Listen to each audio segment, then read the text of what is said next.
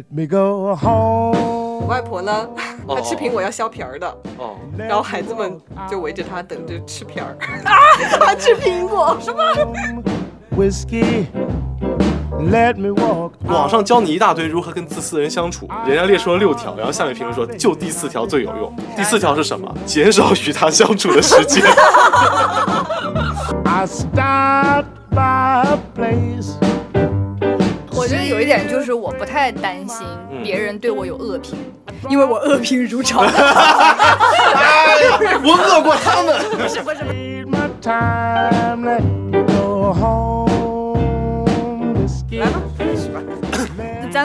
主题是，呃，讨论一下大家身边的自私的人，以及你想不想成为一个自私的人，还有最近非常流行的讨好型人格这个方面的话题。嗯，请问二位啊，就是你们觉得“自私”这个词是个什么样的词性？珊珊先说，她 突然被 Q，突然被点名。老板，我申请一会儿再说。嗯，对，我先听听各位员工的意见，不是你，我来体察一下民情。我以前会觉得它就是一个很贬的一很贬义词，很扁的意义，多贬。放在以前，如果别别人说我你是一个很自私的人，我听到这个评价，我会特别特别的羞愧。嗯，但是如果放到现在的话，这个“自私”这个词在我这儿变成了一个中性偏褒义词。中性偏褒义词。对啊，为什么呢？是什么让你有了这样的转变呢？是那些投稿，哎，看看这是有多自私，你 们对我们珊珊做了什么？你 们怎么回事儿？你们都写了什么？因为我今天下午还有跟他说，哦，我感觉看完大家的投稿，我像一个草履虫，我怎么什么都没有感受到他们说的这些？大家很多人都觉得自私就是拒绝拒绝别人的要求，但如果在以前的话，我会觉得自私就是。呃，我什么时候都只想着我自己，嗯但是大家想的自私其实是我的利益和你的利益冲突的时候，我稍微给自己多想了一点儿。嗯，但是如果自私的人，我会觉得他是无论我们的利益冲不冲突，他都是只想自己。啊，嗯，对啊，所以在我看来的话，自私就到目前为止，在我心里，它一定不变的是，它是一个绝对的贬义词，它不会为了大家现在应用的语境而改变它的词性发生变化，就只是大家希望用一个不好一点的词框在自己身上，去压一压自己身上的老好人气质罢了。你能那所以 get 到这种感觉我能明白。那所以说，那如果说给二老板同志，您 您给这个词找一个褒义化的一个解释，它是什么呢？守底线，守底线。对对有自己的边界，守住自己的底线，讲自己的原则。嗯，你看看，这又是讲故事的人，就会马上有人来投资了。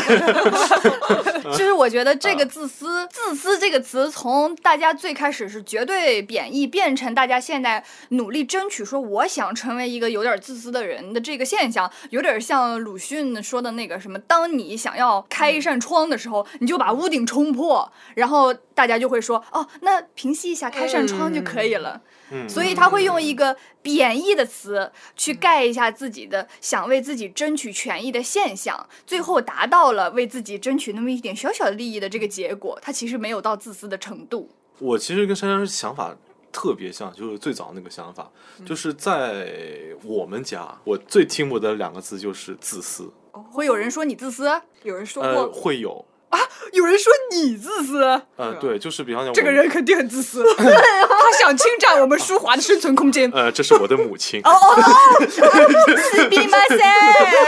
不是不是不是，就是我我妈阿姨，在听这节目吗？他们一般不刚听那句话是珊珊说的。你怎么回事？因为我爸他是一科学家，他经常不挨家，然后不挨家呢，就是回来之后呢，就是睡觉。这个行为，在我妈认为就是你工作回来了，你也不帮着操持家里，就很多事情就是我一个女人，嗯，我好像是家里实质上的一个一家之主的感觉，嗯，你啥也不给我整就算了，有的时候你还会惹我生气，嗯，你就从来没为我考虑过，嗯，我妈会认为这是个自私的行为。然后她经常告诉我说：“不要成为这样的人。嗯，就是以霸为戒。”对，然后所以就在我成长过程当中，如果我没有替我妈去分担一些事情的时候，我妈然后只只专注我的事情，呃，当然学习除外啊。嗯嗯她就会觉得，比方讲说，就举个例子啊，就今天下午我跟珊珊要约好出去玩，嗯然后我妈说今天下午就是呃你你要帮我打扫一下家里，我说可是我跟珊珊约好了，我妈就会说你怎么那么自私啊？她不会直接扣出来，他会把这个自私这个词找很多同等替换，就能不能帮妈妈做点事儿？一天到晚就想着玩，那他有没有直接说？他有就是，会生极度生气的时候，这两个字就是核武器，因为他知道淑华最听不得这俩字儿。哦，就是、还有就是不要像你爸一样，所以从小到大我就这个这点转变，我不知道你有没有感觉到，因为以前我可能会跟你说过，就是我从小到大最不想做的一件事情就是跟我爸一样。我后来会慢慢的有点转变，因为我就是长大之后，我跟我爸进行了沟通，嗯，再加上我自己正儿八经工作的时候，我明白，就当你进行过一些高压的工作，嗯，高压高保密的工作之后，你是有多么的疲累。你回家确实只想睡觉，呃，然后我就明白，就是我爸有些时候为什么不愿意做家务，因为有的时候我一周也打扫一次卫生，我周中我是绝对没有这个精力，就哪怕我做了一天，我其实身体是不疲惫的，对吧？但是我就是没有那个能量去让这个家里看起来整洁一点。那为什么不找个保姆呢？这个就是为什么不请个阿姨呢这个就是更多的一些那个呃就家庭上的问题了。哦，不是我的意思，我想应聘。啊，什么鬼？就比方讲，就这个这个问题延伸开来，就是我外婆会，我外婆就会生气，为什么？嗯，说你这个钱你不好自己打扫卫生吗？你为什么要请保姆呢？就是这个钱干啥不好，请保姆就会这样。嗯，对，给我多好，投资一下我们的 手底线产品。以前，比方讲，我同学他那个被老师罚了写写写写检讨，嗯，写一百份儿哦这么多，啊，对，一种就其实老师只想看到你的态度就行了，嗯，然后我帮他抄了五十份儿，我天，他找他先找我的，当时是小学嘛，嗯，说话你帮我抄一半儿。说你能不能帮我抄？我他说抄不完的话，我今晚回不了家，我妈妈要骂我。就小学嘛，就这样子嘛，嗯对吧？我说那行，我帮你抄，我就这样帮他抄了，你是真的纯帮忙吗？我纯帮。忙帮他抄。天哪，我我真的会做利益的，我就是，那你等一下给我买个咪咪虾条，就是这种，对我一定会有交换的，我不会帮你白干事儿的。我第一反应就是从，小就懂。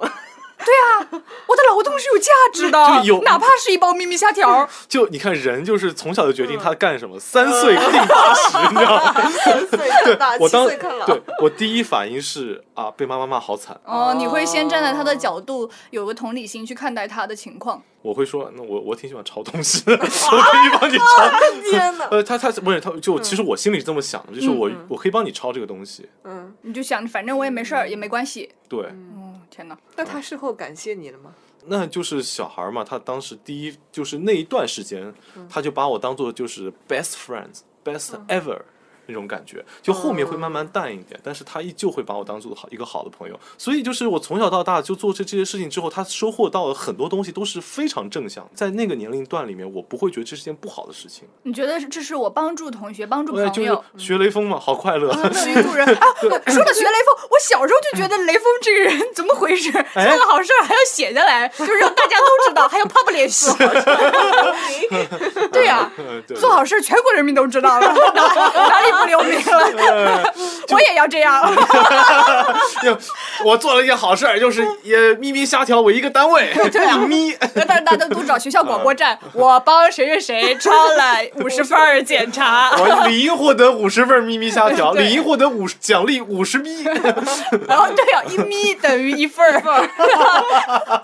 新的单位，啊珊珊刚才想说什么？我觉得他的这种就不算烂好人吧。我我心中的烂好人是我帮了你，然后我没有收到感谢。嗯。嗯，就是我连最基础的你的感谢都没有收到，更不要说其他的物质上面和金钱上面的回馈了。那这种也有啊，只不过就是，讲起来就会哭是吗？只不过就是我现在记得不太清楚，这种事情我也是做过的，我只是记不太清楚啊，因为我有的时候你也知道的嘛，就是我真的如果很讨厌一个人，但我这个讨厌期不会超过三年。三年也挺长的，我以为三天呢。就就比方讲，像老谭嘛，以前我不是很讨厌他嘛，但是大学毕业那天，我选择了不讨厌他，还是要原谅他呀。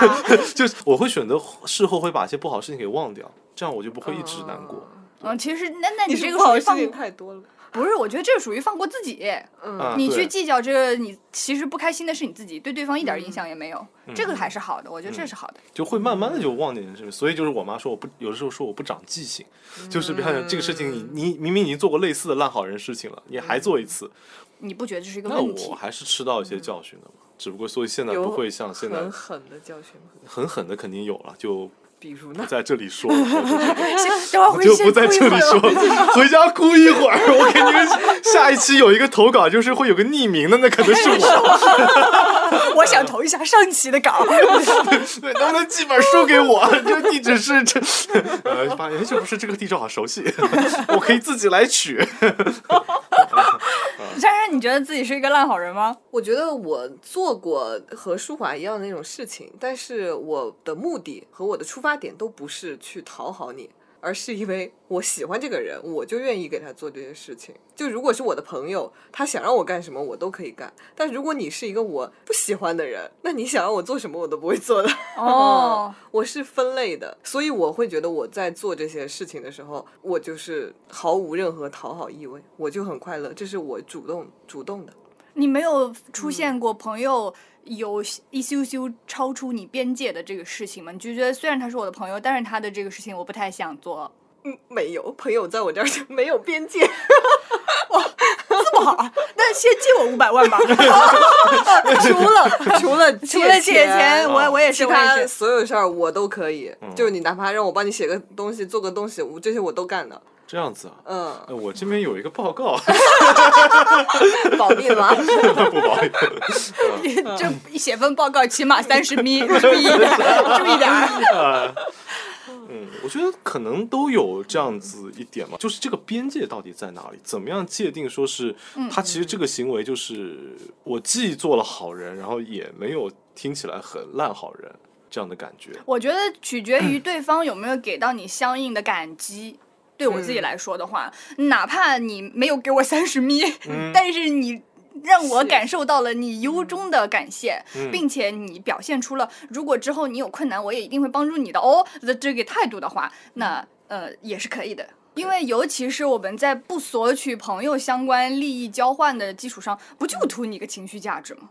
不就图个互帮互助吗？如果这个基础都没有的话，那我们还做什么朋友呀？我们还聊什么呀？我就之我记得之前呃，去年我外婆去世的时候，就是我们家有一个关系特别好的叔叔，他来帮忙。呃，我们有一个做丧事非常重要的角色叫。八仙这样子的存在，就是八仙，哦他有一个总管，就是来呃规划你要去做饭，你要去干嘛，就是那种做总策划啊、就是这么一哦个人。总八仙，照道理来说是要收非常复杂的礼的。嗯，然后他这个叔叔就说，呃，我们之间的关系，我肯定是不会收你这些礼的，我就是真的纯帮忙。嗯，然后本人的舅妈由于非常没有眼力劲儿，她就真的觉得你是来帮忙的。然后他们几个在那边干活的时候，他就嘟囔了一句说：“你那个叔叔怎么还不过来做饭啊？就是你连做饭都要要求别人来做，就是好像是别人应该的一样。”之后那个叔叔就非常的不高兴了，他就把我拉到一边说：“我本来就不图你们点儿啥。”不就图你们说我句好吗？嗯怎么好像就是你不说我句好，你反过来责怪我了这个意思。嗯，然后、呃那个叔就特别不高兴，反正我们到后面就变得一群人像哄小孩一样在哄这个叔叔，就哪怕是成年人，哪怕是这样子、呃中年男性，他也是有这个很敏感、细腻、脆弱的情感的需求的。他就直说了，我就图大家说我句我是我真仗义，我是个好人。我也不要红包，也不要干嘛。但如果你连这个都不说，并且觉得我做的事情是理所应当的话，那我就生气，然后我就我就跟你绝交，我跟其他人好，就这种感觉。嗯，这种话我经常至死听到。是少年，我还说致死，致死男人至死是少年，拔了他。我爸以前有一次跟我妈吵架，吵架的原因是他想开车开我们家的车回老家，嗯。参加同学聚会。当时他在车上说这件事情的时候，我妈说不能把车给你，因为我要送淑华上学。嗯，因为我初中的学校很远嘛。然后我爸说你怎么那么自私啊？说我就想开车回老家，这样子方便一点，因为我们老家没有火车嘛。嗯嗯，然后就说我妈自私嘛。但其实这个事情自私人是谁呢？然后，然后完了就 你不说，我也不说。但完了，好笑的是，我妈当时不想吵架，就是嗯说那嗯行吧，那我大肚子拿去开吧。然后说话，嗯，不是，没有没有，我当时我其实也无所谓，我但好笑的是，我爸出门车出车祸，就就出门的转弯那一刻撞到树了。结果谁也没开这车，车说我今天不想出去，车说碰上你们一家人是我的晦气。对，就但是我爸现在属于他人年纪大了，嗯，就是人就心境平和了一点了，然后该得到也得到了，他就不会为一点小事去争了。嗯。就是他也没有像以前那样子，因为他以前确实，因为我前面有断断续续有提到嘛，就是他来他跟我妈在一块儿有点有点入赘的意思，嗯，因为家里没钱嘛，然后完了之后，那个他早年又只是一个普通的研究员而已，嗯。所以他当时就是在争，就是很努力，就是不想被别人争到一点一点自己的功绩，很拼，嗯也有点儿那种自私的感觉，就不会跟别人 share 成果的。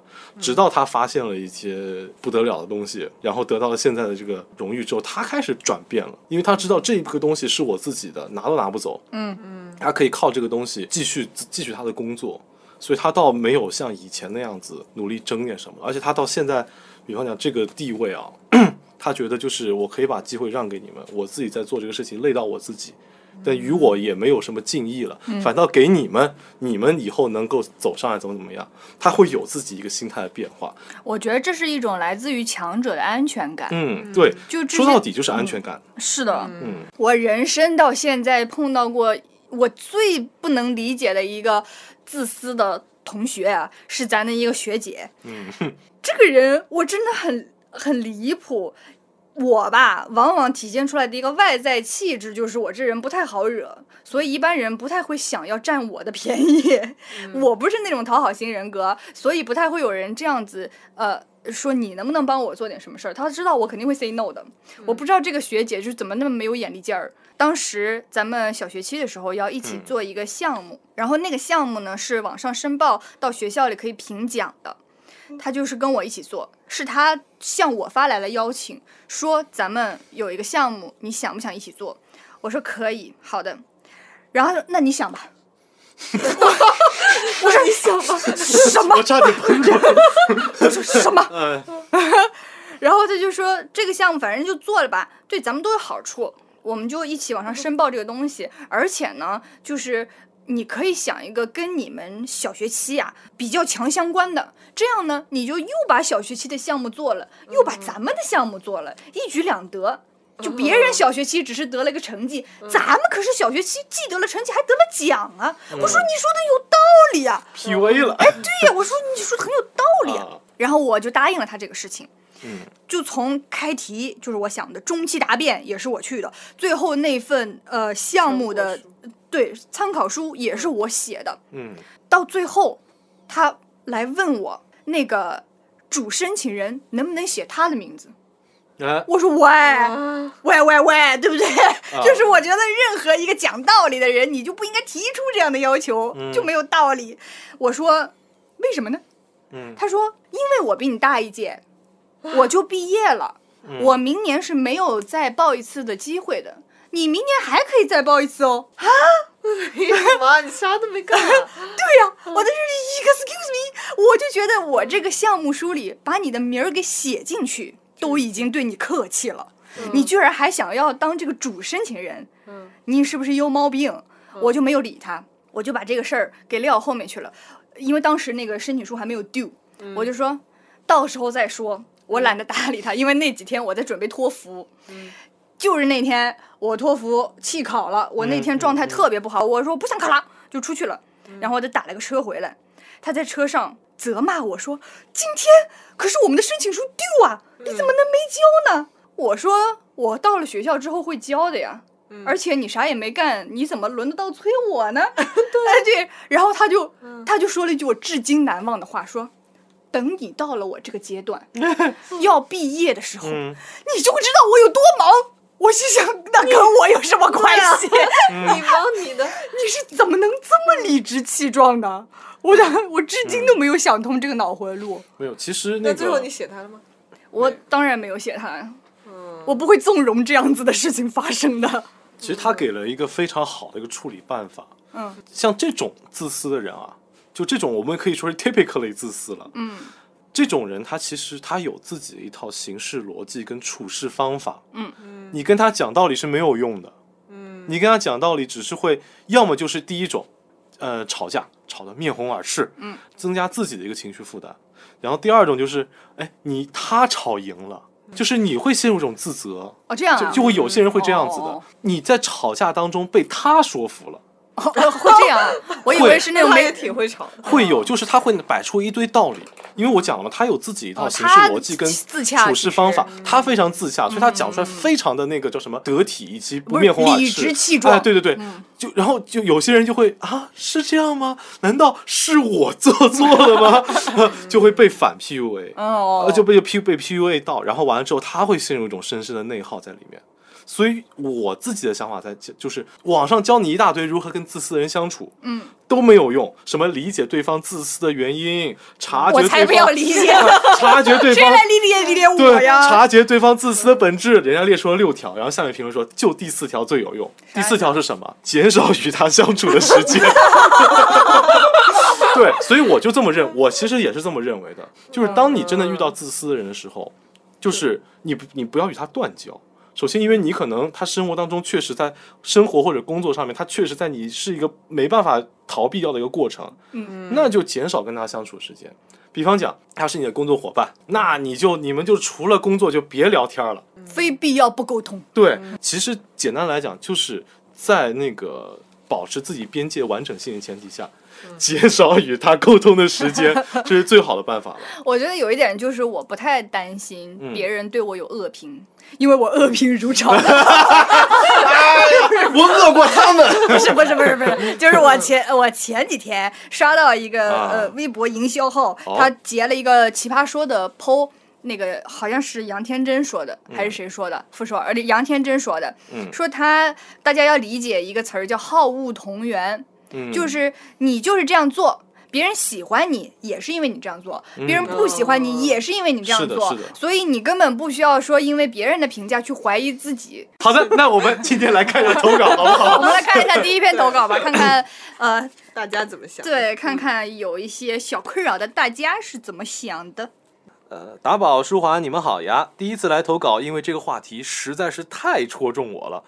我觉得我是一个彻彻底底的讨好型人格，为了融入朋友们，都行，我听你们的，成了我的口头禅。即使我与他们有不同的想法，但是也不会说出来。我可能也会很多自私的时候，在很多时候呢，我都会优先从我自己的利益出发去看问题。如果为了实现我的利益而要去损害别人的利益，或者和别人竞争的时候，我宁愿受到伤害的那个人是我。呃，我经常在受委屈后，在夜里对自己说：明天醒来，我要做一个自私的人，我不要管别人，我只要自己开心。但是我好像学不会自私，醒来之后还是原来的样子，还是会努力去迎合别人。班上同学们期末互评打分的时候，我和我们班上的一位同学闹了很大的矛盾。我想给所有人打满分，而给他打零分。我当时确实也是这么做的，但是评分表交上去后，那一刻我就后悔了，然后不停的在心里责怪自己，觉得自己的做法呢实在是太过分了，甚至偷偷呢去找了班长拿回评分表，把他的零分变回满分。最后评分结果出来时，全班唯一的那个零分是他打给我的。那一刻，我又开始想，我如果是个自私一点的人，该有多好。不过，在受到越来越多的委屈之后呢，我突然好像醒悟了，我没有必要做个讨好型的人，也不用非要去做一个自私的人，只要做一个对自己负责的人，在不伤害他人的基础上，最大程度的做自己，这样才会快乐。好生气！我现在就给你那个同学打个零分。嗯，那是有多对啊，有啥矛盾呢？就非得打零分？就是，在看这篇投稿的时候，我会觉得他其实不像是自私，只不过就是说我我我给这个同学打了零分之后，我自己心里过不去嘛。我觉得有很大的一个原因是他能最后那个同学能看到这零分是他打的，就跟他能看到这同学给他打的零分一样。如果说全班的这个大家都是匿名的，谁也看不到这个分数是谁打的。说不定他不会那么在意，所以他其实来，其实反过来还是在意别人对自己的看法。哦，我是这样认为的，因为他最后说了嘛，我的那个零分是他给我打的，嗯，他怎么知道呢？这是不是匿名的呀？这个班长也是不地道啊。也有可能是传出来的呢。所以我其实还是觉得这篇投稿他其实并没有说怎么说呢，就他是他觉得他当时就应该直接给他打那个零分，不应该犹豫那一下儿。我我的感觉是这样的，我不知道你们读这一篇是不是 get 提到的同样的点。我觉得他会有点懊恼。首先，嗯，就这个零分，他就是吃了一个大亏，这是一个。是啊我们之间出现了不平等。本来我要是也给了你一个零分，那你给了我个零分，我也无所谓对，然后嗯，不啊，是？吗？不不不，我我感觉他他其实觉得我善良了一下，但是我的善良，没有得到好报。对对对对对对哦那我是那种所以他就说我应该就嗯我不应该善良，我应该自私。但他其实这个点来讲，就是在我看，他不是一个自私的事情。我觉得我的好心没得到一个，好报，我就我的那一刻的善心，竟然遭此毒 遭此毒手，狗咬吕洞宾。呃我就我就然后我就开始愤懑愤懑不平，我就应该那会儿横一点儿，我也给你打一零分。然。后他觉得这是一个农夫与蛇的故事。哎，对对对，我以前有过，就是呃，我上大学的时候啊，嗯。我室友做了一件让我特别生气的事情，嗯。然后我就在我心里给他打一个叉。但是呢，过两天他又做了一件，哎，让我感觉到一点感动的事情，我就会懊恼，哎，我怎么那么想他？他也是一个好人嘛。我我会自己心里想，但是我不会表现啊。呃，但是过两天呢，他又做一件让我又更生气的事情，反反复复，对，如同爱情一般。我 我会老在心里，就是我会我会恨自己啊，我不应该那么想他。但一会儿他又那样了，然后我又在劝自己，哎呀，我我不应该收回那个想法。我老这样，我心里边会很难受。但我读研的时候，嗯年纪大了点儿，我就无关紧要了。就是你现在做这件事情，我都不在乎我的感受。你做，呃，你做了什么，我也不会记得。就除了我自己事情，其他人的事情我都不在意。我把自己拉开，然后这样我就会心里好受一点。像以前大学的时候，就因为开学第一周，他公放那个视频，哦，我说我睡午觉嘛，我说没事，你放吧，我可以睡得着的。就因为我当时说了一句，他四年都没有戴过耳机，那你为啥不在他第二次放你睡不着的时候说他呢？你说，其实我上次没睡着。我就是客气一下。当时不是小嘛，而且啊大家都还不是特别熟的时候，所以我就没说。可能第一个月不说，你后边再说，嗯，也错过时机了嘛。所以这也不是那同学的问题，他可能真的以为你睡得着。那晚上像我们十一点、十一点还是十一点半熄灯以后嗯，十二、点多他还在那儿看。我们三个都睡觉，就剩他一个人，而且我们不是那个左右两边嘛，嗯，他的位置在他的位置就正好在我床头，嗯，然后我就我就睡不着睡不着，我就起来跟他说了一句：“你声音可不可以轻一点？”然后他就开始摔打，摔打是什么意思？就是把相扑 把把东西把东西摔很重啊？对他就是开始就是拍鼠标啊，咱呃就是那种使劲摁键盘啊，为什么他觉得不爽？他觉得不高兴？对他应该就是生气了，但是他也不说话。然后我们三个就在微信上聊他怎么了，就是难道我说那一句话他就生气了吗？但是呢，我也不敢说话了，然后我就默默在床帘里生气，给我气到四点钟了还没睡着。对我就会很在很很在意他是不是生气了，是不是因为我的这句话把他弄生气了。然后到读研的时候，又是因为年纪大了，我就呃，我们宿舍除了我，大家都有男朋友，都在跟男朋友打电话，都已经十二点了嘛。我们第二天是有早课那会儿，嗯然后我我同样的场景啊，所有五个人在我身边说话，我要睡觉了，我就只是拍了一下我说手，我说停，呃，咱们明天再打行吗？呃，赶紧睡觉。我就这么说了一句，然后大家就都跟男朋友说啊，我们室友要睡觉了，我们明天再说，就都挂掉了。其实都挺讲道理的。对，然后这回我心里就没有那种感觉了，我就觉得哎，好像做这件事儿也挺嗯简单的。啊，要先立规矩，主要还是。嗯。就表达出你这个人，就是在某一个，就是我们相处过程当中啊，我们知道说珊珊这个人啊，就是睡觉的时候喜好静，我们就但我在研究生的时候，我给他们的人设也是无所谓，你们说话就说嘛，我睡得着的。嗯。但是在同样的情境发生的时候，虽然已经前提条件都一样，我都是说我睡得着的，但我会敢说了，啊、哦，我会敢说啊，你们别说了。你说这算学会 自私了吗？就我们寝室不有个阿邹嘛，对，就阿邹就是属于可能跟你刚刚前面讲那个同学一样比较闹的那种。就是没有逼数。嗯就他这人明白，但他没有逼数。嗯就属于他到两点钟，他可能都在那个哒哒哒哒那边打游戏。然后这个时候就是我干了一，我就自己先 direct 了一个戏。嗯，对，然后这个事情到现在为止，老谭也好，阿邹也好，都以为那天晚上我在梦游，你也那个鬼上身吗？不是鬼上身，我已经开始尴尬了。不是鬼上身，什么？就是我先把我当时有俩手机，嗯那天正好就是我的那个不常用那个手机放在底下，嗯然后我常用手机放在上面，然后我就发现我可以用这招来进行下一步，嗯，然后我给下面那个手机打电话，然后让他多多震一会儿，嗯，呃那个阿邹就站起来，嗯，舒华好像睡了，但这个手机一直在响，怎么办呢？他想了想，就是也没有管他，就继续打游戏了。就我在床帘里看了看了我一眼，对，然后我这时候就是一脸懵懂下去，然后接起了电话，当然是没有声音的，嗯，然后我听完之后，我就很愤怒的把手机放在桌上，然后打了他一下，然后我爬上床了，然后 然后。我当时确实有点火，但是我，但是我当时又当时在躺上床又觉得说，这个火呢，我不撒出去，我今天肯定是更加睡不着了，所以我就先打了他一下，我意思就想说你，你这玩意儿给我安静点，可以睡觉了。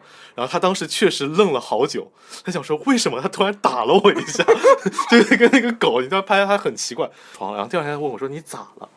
我说因为不知道？我说因为接起了电话，他跟我讲说你是不是夫妻生活不和谐，然后我生气了，然后我就什么？然后我就我就我就打了他一下，因为确实我有一天晚上接到过这样的电话，就是那个广那这告电话，跟梦游有什么关系啊？就我装作这个事情是我不经意之间搞的，就是说我晚上睡觉不太就是不太平，你不要老是给我那个不要吵到我睡觉我只会觉得他要爬起来打了我一下。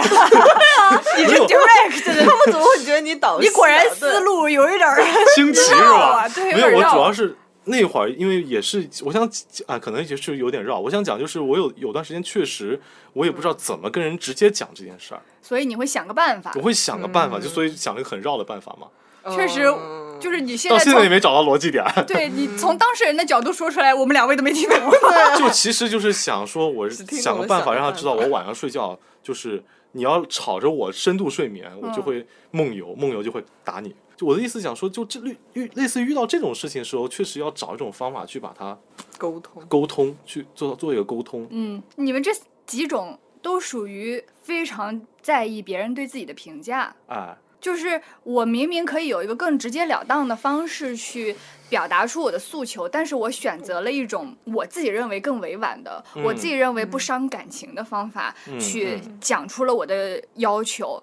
但是效果呢，不一定能达到我想要的那个效果，这到头来反而我自己默默生气，会有这会有这么一个结果。嗯嗯，其实还是在意别人对自己的看法。嗯，要是我，我可能会直接说一下，就是我现在要睡觉了，嗯、你们能不能就戴个耳机，或者说别打了。嗯然后，如果这个时候他因为我说这句话而生气的话，有什么好生气的？是你打扰我在先啊，对吧？你在一个不应该发出大声响的时间段里，这不就是早上八点到晚上几点不能施工是同一个道理吗？这是有法律的，怎么在我们寝室里就不遵守这样的法律呢？那也是不可以的。就我觉得谁打扰到大家，自己心里要有那个数，你不能反过来对嗯那个给你提出要求的人生气。如果我觉得我提出了这么合理的要求，你还要生气的话，那你这个朋友反正应该也不是我想要交的朋友，你这人不太讲道理。嗯我有一件特别我没有想通，我至今没有想通的一件事情，就是我外公是个作家嘛，嗯，我小时候的作文都是他会帮我看一下、辅导一下的，嗯我就觉得太好了，就是大家都没有的，就是我有这样的外公，真太好了。但是后来呢，我小学有几个好朋友，就是一起玩的小姑娘，来我们家玩儿，然后我外公就顺便帮他们的作文也看一下，嗯，就这么一点事儿。我那天嚎啕大哭，就是撒泼打滚，就是跟《黑暗荣耀》里面那个李莎拉一样，在地下做臀桥，然后 就在地上滚来滚去做臀桥。至今我都没有想通，我那天怎么能发那么大的脾气，就想不通。或我当时可能啊，就觉得这个是我一个私人的宝藏，我不觉得你们有同样的资格可以像我一样接触到这个宝藏。就是你们距离这个宝藏更进一步都会令我不开心，然后我要表现出我最大的愤怒。让我的宝藏远离你们，嗯，就这种感觉，所以我觉得我现在看来啊，是一个自私的行为，我自己会这样认为，就是自私且有病，就是我觉得自私且有病，呃，甚至想着想着，自私可能本来就是一种病，身上的那种雷点雷区特别多，所以会导致一触即发的一种自私。很很神奇，就是我印象当中最深的一件事情。就我现在都能回想起来，我坐在我们家，呃，就是我躺在我们家客厅地上做臀桥的那个场景。然后我外公就很疑惑，就是为什么呢？我这个比喻不是很恰当，我就想起我们家的那个球球，就我们家那个小狗，可能不是 不是很恰当。就是我们家球球是怎样一只小狗啊？嗯嗯，就是它是那个送过来的那个医生家里六只小狗里面最小的小狗。嗯嗯，就他刚来的时候，就是没有只有我三分之一个小臂长。嗯，然后就是那会儿就是属于他就是那种吃不上奶的小狗，所以就是他那会儿养成的习惯就是，如果我今天这口奶吃不上，明天我就死了。然后呢？所以它就表现，它就会去争吃的。这种表现，他表现在他的呃一岁之前，嗯，它都是这样。他来我们家之后，只要是放饭，他一定吃的最快，就吃的特别快。就是属于就是那种，我妈刚把那狗粮倒下去，我妈就去拿了一杯水回来，狗粮没了已经。这么快啊？对，旋风进食，就吃的非常之快。汤圆是我从小养到大的，但是汤圆第一次来到球球球旁边的时候，汤圆都不能靠近球球的饭盆两步之内，就人的两步之内，就哪怕汤圆只是从那边过去上个厕所，就经过上个厕所，球球都要咬它，因为球球觉得你要抢我吃的。嗯，然后这个时候我会觉得说，就小动物之间，他们也是有一种感，有有那种。互相互相给予一种感情的。其实你这个例子举的蛮恰当，虽然你把我比成猫猫狗 狗。不是，我只是想说，人他其实是有动物性在。当然，我也是想这样说的。尤其是当你还是小朋友的时候，你没有那么多社会文明对你的规训，你体现出来就是你最原始的想法。是的。当就是当我想要的东西被侵犯了之后，我会变得攻击性非常强。对，就是这种感觉，是一种野兽的兽行为体现出来了。就我们家那小狗，就属于你扇它一巴掌，它还会跟你笑。你你在想什么？你这个类比是想对我做什么？我现在我 梦游，我梦游，不是。但是就是属于你跟它抢吃，它就会跟你呲牙，甚至会咬你，就是这种小狗。但是后来就是它慢慢改变了，这点我觉得很妙。就所以，我当时觉得说小猫小狗它也是懂的。嗯，就在于什么呢？就我有一次我尝试着在那个小狗面前给我们家小猫吃猫条。小狗想来抢，嗯，但是我们家小猫竟然把猫条让了，它只舔了一口，猫条不是那么长一个嘛，它只舔了一口，然后这时候狗过来咔咔咔舔了，就好像 就就该是我的那种感觉，然后小猫也没有打它，就在旁边看，我不知道他们是不是真的懂了。就那天过后，就是我们家小猫哪怕去小狗的饭盆里吃粮食吃狗粮，给小狗看见了，小狗也没有打它。真是相亲相爱一家人啊！我觉得，我觉，我觉得这就真的很妙。我不知道他们那一刻是不是懂了，因为只要我给我们家汤圆吃猫条的时候，球球看见了都会来吃，然后汤圆都不会都会让出去，就哪怕他只吃了一口。他都会让，嗯，对我，所以我觉得就是属于比喻特别不恰当，但是但是我觉得就是属于人，他首先有动物性，其实只是捍卫他自己某种存在的价值的，但他的存在价值不一定只被这一个 privilege 证明的时候，他觉得也可以去拿别的东西去代换过去。嗯，而且有些时候我会觉得，这种捍卫和攻击性，它其实来源于一种深层的恐惧。对，我会觉得我有失去这个优势的风险。嗯，然后这样的话，我就会向下走一个台阶。但我产生了这种恐惧之后，会变得就是那个小狗龇牙咧嘴、张牙舞爪，就会变成这个样子。那。当大家慢慢的长大，接受一些文明与教育了之后，你会发现，真正属于你的东西是抢不走的，嗯就该是你的就是你的，就是这个时候你反而就是 relax 了，就是放轻松了，嗯，大家可以和谐共处了。是的，对，我们家小猫是我见过脾气最好的小猫，就是你怎么弄它都不会生气的那种感觉，然后它还跟人很亲。它唯一有一次生气是因为。那个老管的小猫躲在厕所里偷袭他，他刚进猫，他刚进猫厕所被一只小黑猫扑出来了。那天我感觉到他是真的生气了。吃饱了撑的，有些小猫之间的玩耍嘛，对？所以其实有的时候我会觉得说，嗯，就一个人的宽容大度、幸福、幸福满足，是靠从小的，就是那种他一直。不缺任何东西，安全感。他的嗯安全感给予他的。所以有的时候我会觉得说，像类似于可能那种比较自私的人，是他从小就是像你刚才说的，他就是捍卫他某种深层的恐惧警。戒，我觉得是有一种 alert alert 那种感觉就。像我们家小狗，它就觉得我这这顿吃不饱就会被饿死，嗯，它就一直带这个基因活着。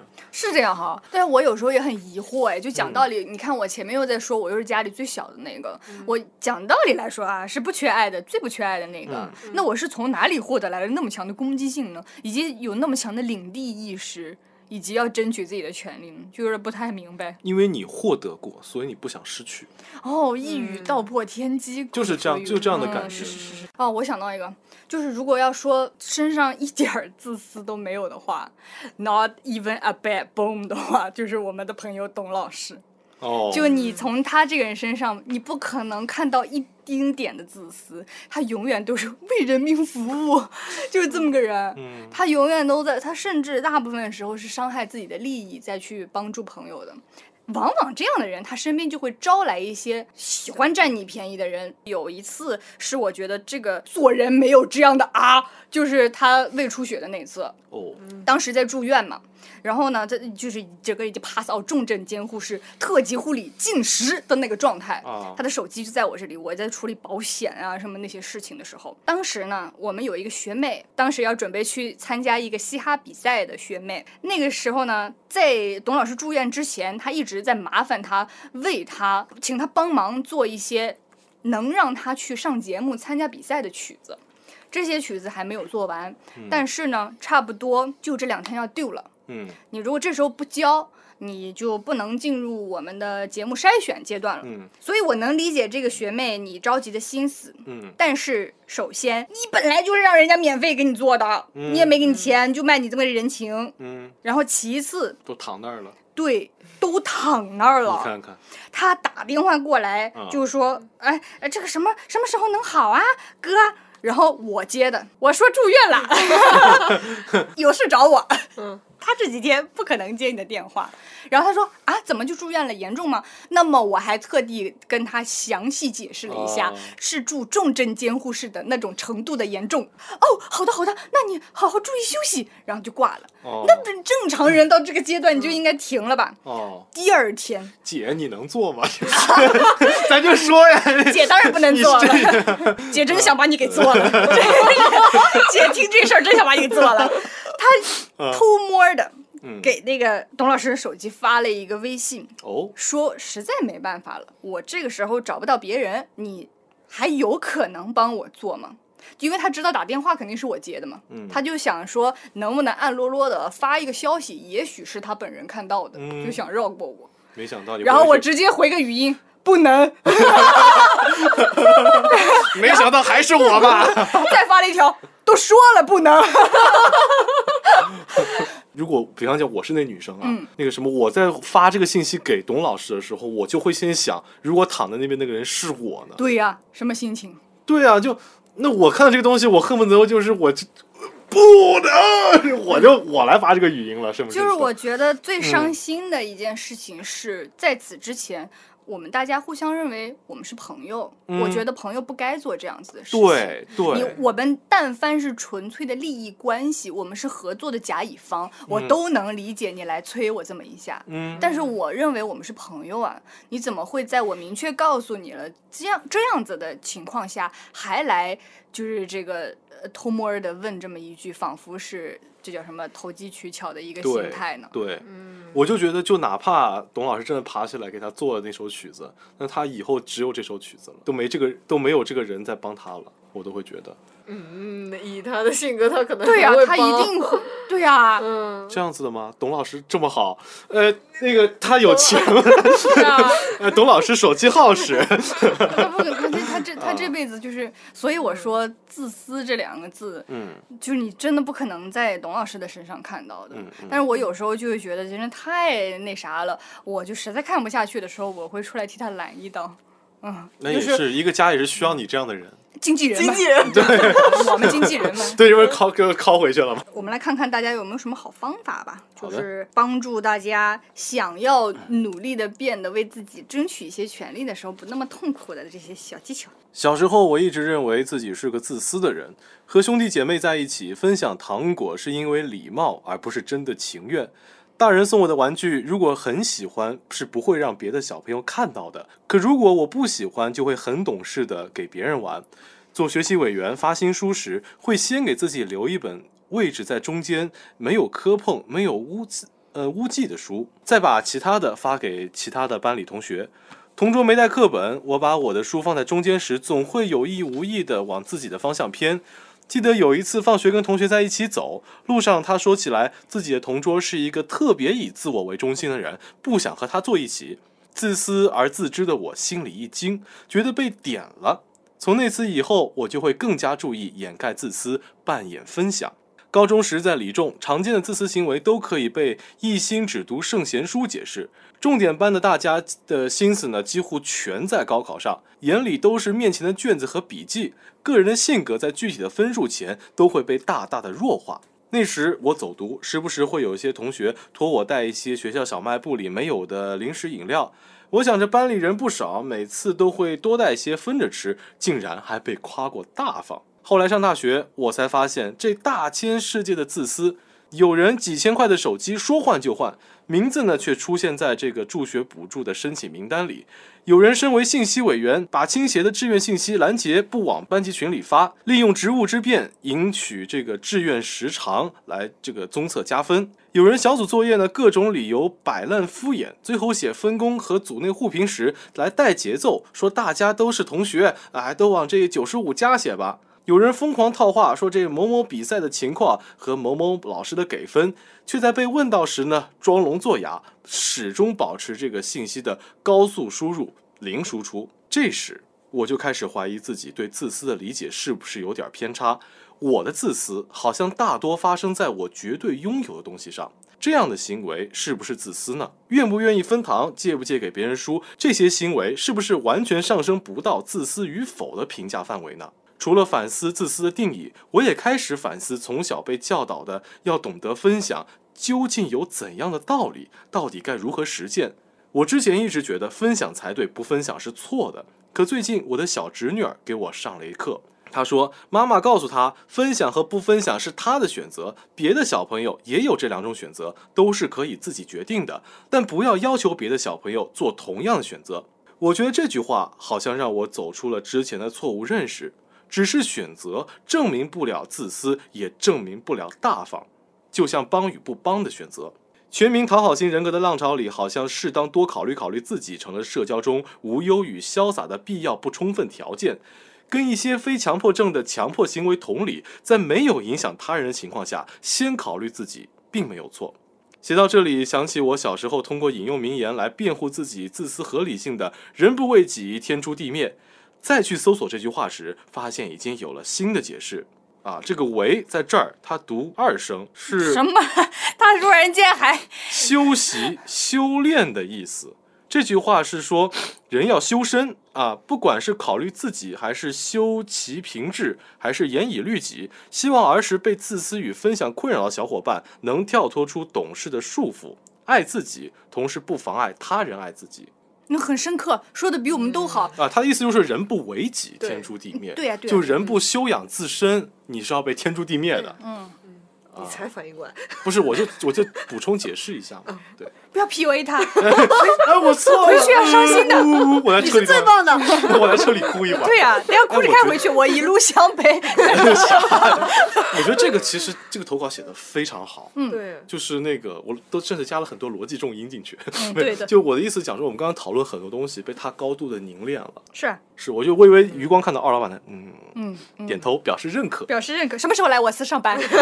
多寄两本书给他吧。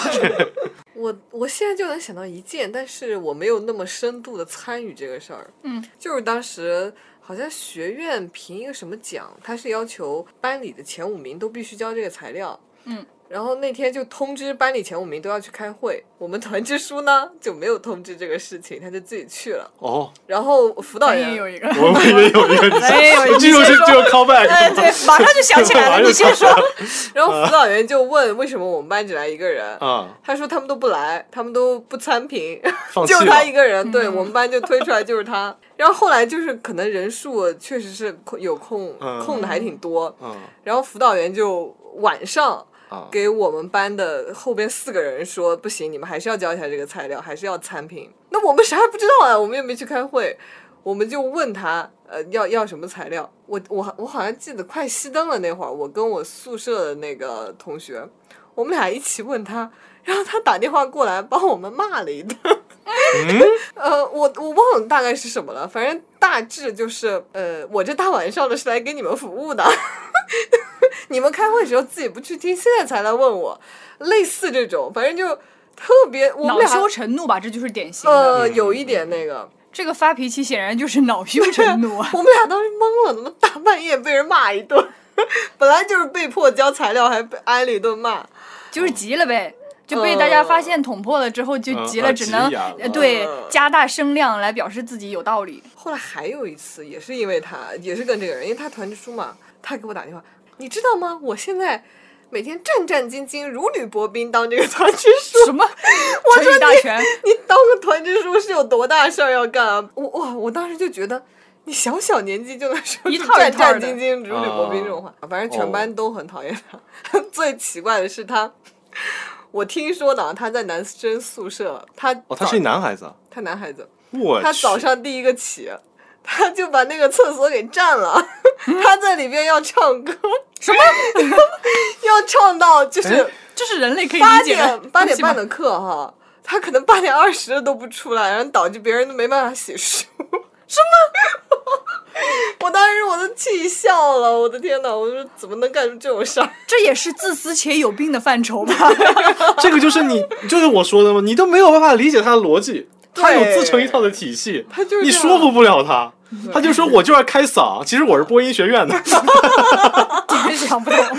我们也哎，我们想的是同一个人吗？是那个要一起出国出国去那个交流的那个对对对哎，对。对对，哎呀，太点点中点，点中点，我来给你介绍一下咱们的学姐啊，你们是团支书是吧？咱们是学姐，那学姐是个班长。当时呢，他们呃，这学姐比我们大一届啊，嗯，当时他们班儿有那个去英国交换的名额。她的男朋友成绩非常好，是理所应当会被安排上的这个资格，但是有了她男朋友之后，只剩下一个资格了。嗯她的成绩没有那么好。嗯如果让大家知道了都去报名的话，她就没有被选上的可能了，所以她就把这事儿给瞒下来。嗯，最后，她真的成功和她的男朋友去了国外交流。嗯对，然后他们全班的同学就是非常之无语，非常之生气。结果人家现在还是个超级大网红，是谁我就不说了。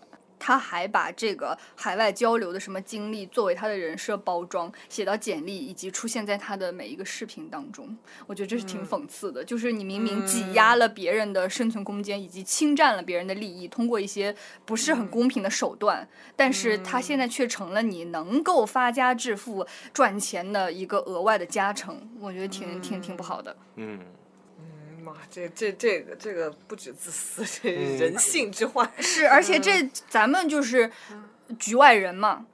你如果真的是有资格能选上的那一位同学，因为他的这样的举动被挤了下来的话，那我觉得这这这这个气氛之情不是我们能够考量的了。嗯，我就想起以前我们班评奖学金，怎么了？呃，奖学金评什么三百块、五百块钱一年，一个学期之类的，嗯，但是代价是全勤，嗯 太累了，这五百块钱我不要了。还有这个吗？不是都按成绩的吗？对啊，呃就是全勤也算一点分儿。不是，嗯我们学院是这样的，它是按成绩排的那个，但是你要是不全勤你就没有你就就领不到奖学金哦。所以每年我都能领到奖学金，因为我但我成绩没那么好，就是因为全勤，因为我全勤，然后上面人一一排排，就是因为没有全勤被刷下来了，然后我被顶上去了，那我是怎么拿到奖学金的？我不可能全勤啊！你可能是因为大家都喜欢你，都给你记这个 都打了个勾。到了到了，哎，他呃没有可能上厕所了吧？他学习成绩那么好，不可能旷课的，打勾。我想起我们之前在美国的时候，不是会有小组作业吗？哎哎，一有小组作业，一定会有 free rider 这种存在。我当时还发了个视频吐槽我们组的黑人大姐。嗯，对啊，这个虽然有一点呃敏感话题，但是就很生气。当时因为他是利用了自己的这个身份，就其实在美国，你现在没法去讲他们不好。嗯会会被反扣上这个帽子，嗯很嗯危险。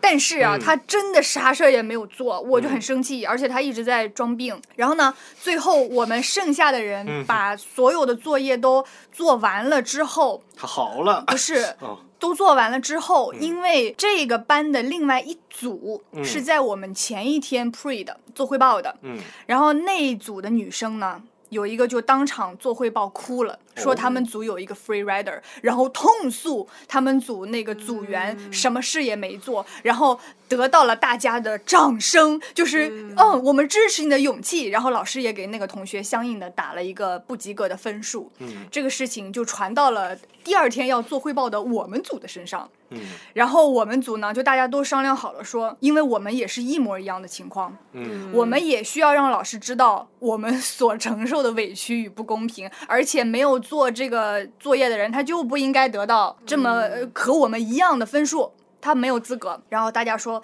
对我们到时候明天讲的时候就要讲他。然后那个 part 大家都做过 PPT 吧，就是每个人的部分是分好的嘛。我是最后一部分，我就眼睁睁的看着我前面的同学们呐，一个说完下一个，一个说完下一个，没有一个人说出这件事儿，他们就在等后面到底是谁说。就是我很想控诉，但我不能当这个坏人，就这种感觉。我理解这份心情，然后反正我这个人不太怕别人不喜欢我的，我啊我这个人无所谓的，嗯我就想说，那反正到我了，你们不说，我忍不住。你们忍得住，我忍不住，我一定要说。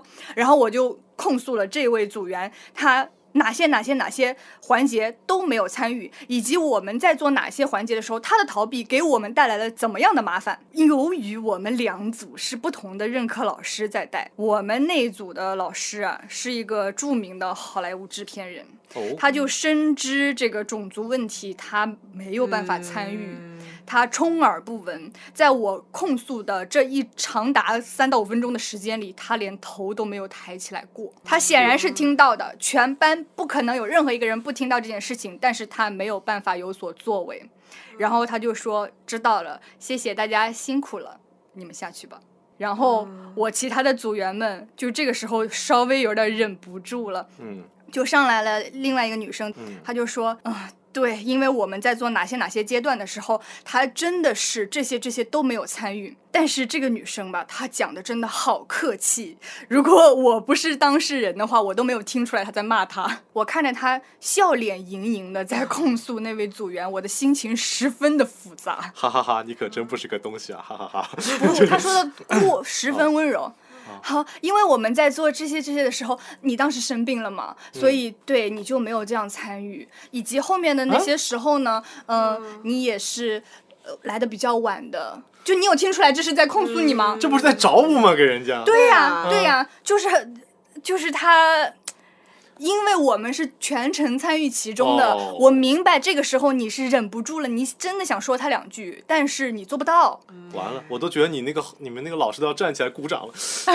Thank you，谢谢 Take your 谢谢 seat，呃谢，Thank you，Bravo！你们老师说哎呦找找台阶下了，这回。所以我当时就觉得啊说，你让一个嗯没有没有这种为自己争取过，呃，就是是怎么说呢？就你让一个从来没有过这样类似经历的人，他突然间说我的权益受到了侵犯，我要为自己讲两句话的时候，他都不知道说啥。对，呃，就是没有这样的技能，然后以及时刻都在担心会不会伤害到自己、反噬到自己，所以嗯呈呈现出来的整个状态就非常的别扭和拧巴，以及 awkward，在外人看起来很奇怪。啊，懂懂。嗯，是有这么一个事情。那最后呢？最后就是不了了之。哦嗯、我讲这个只是，我只是觉得说，有时候我我不能对我的组员那么苛责，我不能对我的朋友们那么苛责，就你不能要求所有人他都能在他第一次尝试的时候，呃好像都像隔壁组的那位同学一样，赢得了大家的支持和掌声，把这件事情做得特别好。他也想做好，他只是当下的那一刻他不知如何去做，因为他从来没有做过这样的事情。但是我觉得那一天对他来说，即使我们没有得到我们想要的公平，争取到我们想要的结果，对他来说也走出了新的一步。对，就这一期对我来说非常的困难，因为我没有什么好的立场去讲这个事情。我前几天刷到了一个 post，就是当你处在某一个特定情境的时候，你不要高高在上的去 judge 别人没有做到你这样子。因为你可能拥有别人没有的一些条件和背景，嗯。就是那个 post 是这样说的，他当时在美国上课，然后那教授呢，就是每人发一个小纸条说 check your privilege，每人写三个点，他的美国同学写的就是美国公民、嗯。白人、哥大法学院，然后他自己写的是呃具体我忘了，反正就是写到什么家庭的支持，嗯。呃什么。什么学学校好的老师之类的这个东西，显然是比那个同学要降一级的。嗯，但是他相对于其他没有这个机会出国留学的同学，已经好了很多了，所以他反过头来没有资格去批评那些没有机会站到他这个位置的人，说你们怎么不够努力？你要强硬一点，你要对自己好一点哦，你要自私一点哦，你要呃为自己争取权利哦。人家当然也想那么做，他只是不一定能这样做到而已。他如果要做到你现在同样的位置的话，他要付出更多的努力。所以我有时候我会觉得，我来讲这样子我自己很想当然的，或者我觉得理所应当的事情，我不太有这个立场这样说。就比方说。你前面觉得说，因为你的妈妈对你有很多的要求，小的时候她会教育你不要像你爸爸那样，嗯或者说你不帮妈妈做家务的时候，妈妈会责怪你。但这种事情没有发生在我身上过。嗯包括前几天咱们在外面聊那个挑食的事情，嗯我们几个人嘛，我是说我从小就没有因为我吃饭的习惯那么差，但我从来就没有因为挑食这件事情被批评过。我的爸妈会想办法做我想吃的东西，而不是说这些东西你怎么不吃，你怎么那么挑，嗯这些东西有营养，都是为了你好，你怎么不吃？他们从来不会这样说我，他们会想办法让我得到，呃，让我从其他的渠道得到这个营养。嗯、所以有时候我会觉得我的自私和我捍卫自己的权利和我直截了当的说出我的想法的时候，我已经。是站在家里给我的这个底气上了，嗯我有有时候不太知道怎么样去帮助别人说，哎，你们得支棱起来。我姥姥也是从小就是整个家族就她一个孩子，她到现在都是一个很自私的人。不就比如啊，比如我姥姥，她穿的都是新衣服，都是流行衣服，嗯，然后她的孩子们穿的都是最便宜的布做的衣服，但实际我姥姥家的条件是很好的。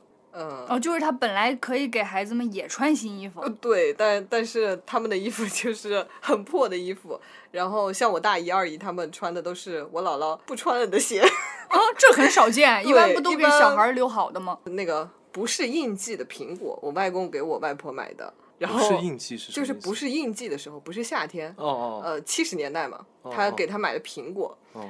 我外婆呢，哦，她吃苹果要削皮儿的，哦，然后孩子们就围着他等着吃皮儿，啊！他吃苹果什么？我我我妈我妈老说你姥姥可自私一个人，吃皮儿，对，天哪，我以为会，比方说切切一切小块儿，对我以为会切块儿，最后把那个糊带点肉给小孩儿，这没想到直接吃皮儿啊！就是吃皮儿。哇，姥姥的人生一定过得非常的幸福。我觉得这个也是一种很妙的做很法，舒爽就是那个我有，比方讲我有六个孩子，我疼就是有六个孩子，我知道，就是就我疼，我就我疼哪个都会被别人说我偏袒哪个，那不如疼我自己，我就六个都偏袒，很妙哎，哎，所以我觉得这是种很妙的做法。牛啊！但是他也有，他也有啊偏，就是他比较偏我三舅一点，因为我三舅小时候那个身体不好，哦，那这是所以他比较偏这个。但是但是反倒这么多吃点皮，这这富含维生素，就多吃点儿反倒这么 那糊啊太自甜私的了。妈妈，呃，就是他养大的孩子，嗯像我大姨、二姨他们反倒没那么自私，就是像以前吃那个饼儿，中间不是有一个馅儿嘛？那个馅儿就是最柔软的面的那一块儿，嗯，然后他们都会把这个撕撕下来给弟弟妹妹吃。但是像这种行为，我姥姥肯定是不会干的。绝呀！嗯，我怎我觉得我以后可能也是这样的姥姥，糟糕，老年生活暴露了，我要再想个方法。让我的孩子们吃皮儿，不错。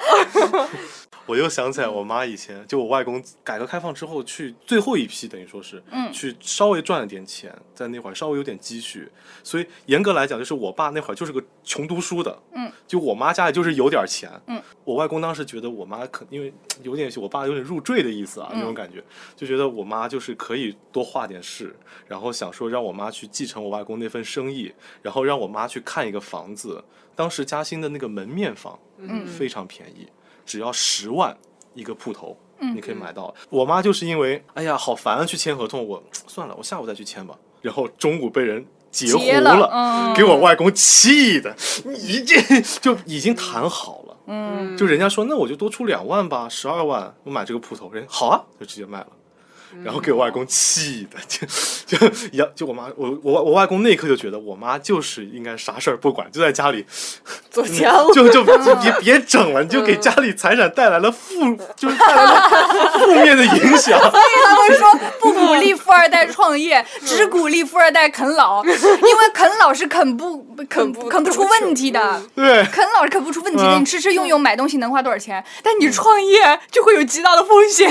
所以就是我就是我妈就整不明白，然后算错算错算错账就不说了，就外我妈以前是学会计的，学会这会计计算错账，对，算错账就给我外公算错账，给我外公气的，算了算了算了。算了算了 算了，OK，我们今天关于这个自不自私，是否想成为一个自私的人，嗯。然后以及觉得自己是否是讨好型人格等等，交换了一下大家各自的小故事。其实我的想法就是讲说，我们今天只是把我们讲一些我们看到的事情，嗯。以及我们投稿的朋友分享这件事情，就是来讲讲，哎，你们自己看到这个事情的当事人或者说是旁观者是个什么样的看法？那如果在收听的各位，如果你可能做过这样的事情，你就会知道别人在遇到这件事情他是怎么想的，那就是剩下的空间就留给大家自己去琢磨了。嗯，就是大家交换一下心路历程啦。对嗯，我觉得两种角度都挺好的。嗯从我的来看，就是认识到了不一样的嗯看法，对以及呃比较敏感、比较不懂得为自己争取权益的大家，我们嗯可以互相体谅对方的这个为人处事的方式。然后像舒华那个视角的呢，其实大家可以在我们的投稿区之后，我们会在公众号上同步的啊。哎，大家可以找一找自己的同类，你会发现你不是一个人，这样也蛮好的。对，很有意思。只要人人都写出一点 美好的人间啊，那我们就停在这个美好的夜晚吧，拜拜。拜拜。Let me walk out that door. Let me go home, whiskey. Let me walk out that door. I've got orders from my baby not to come home late no more.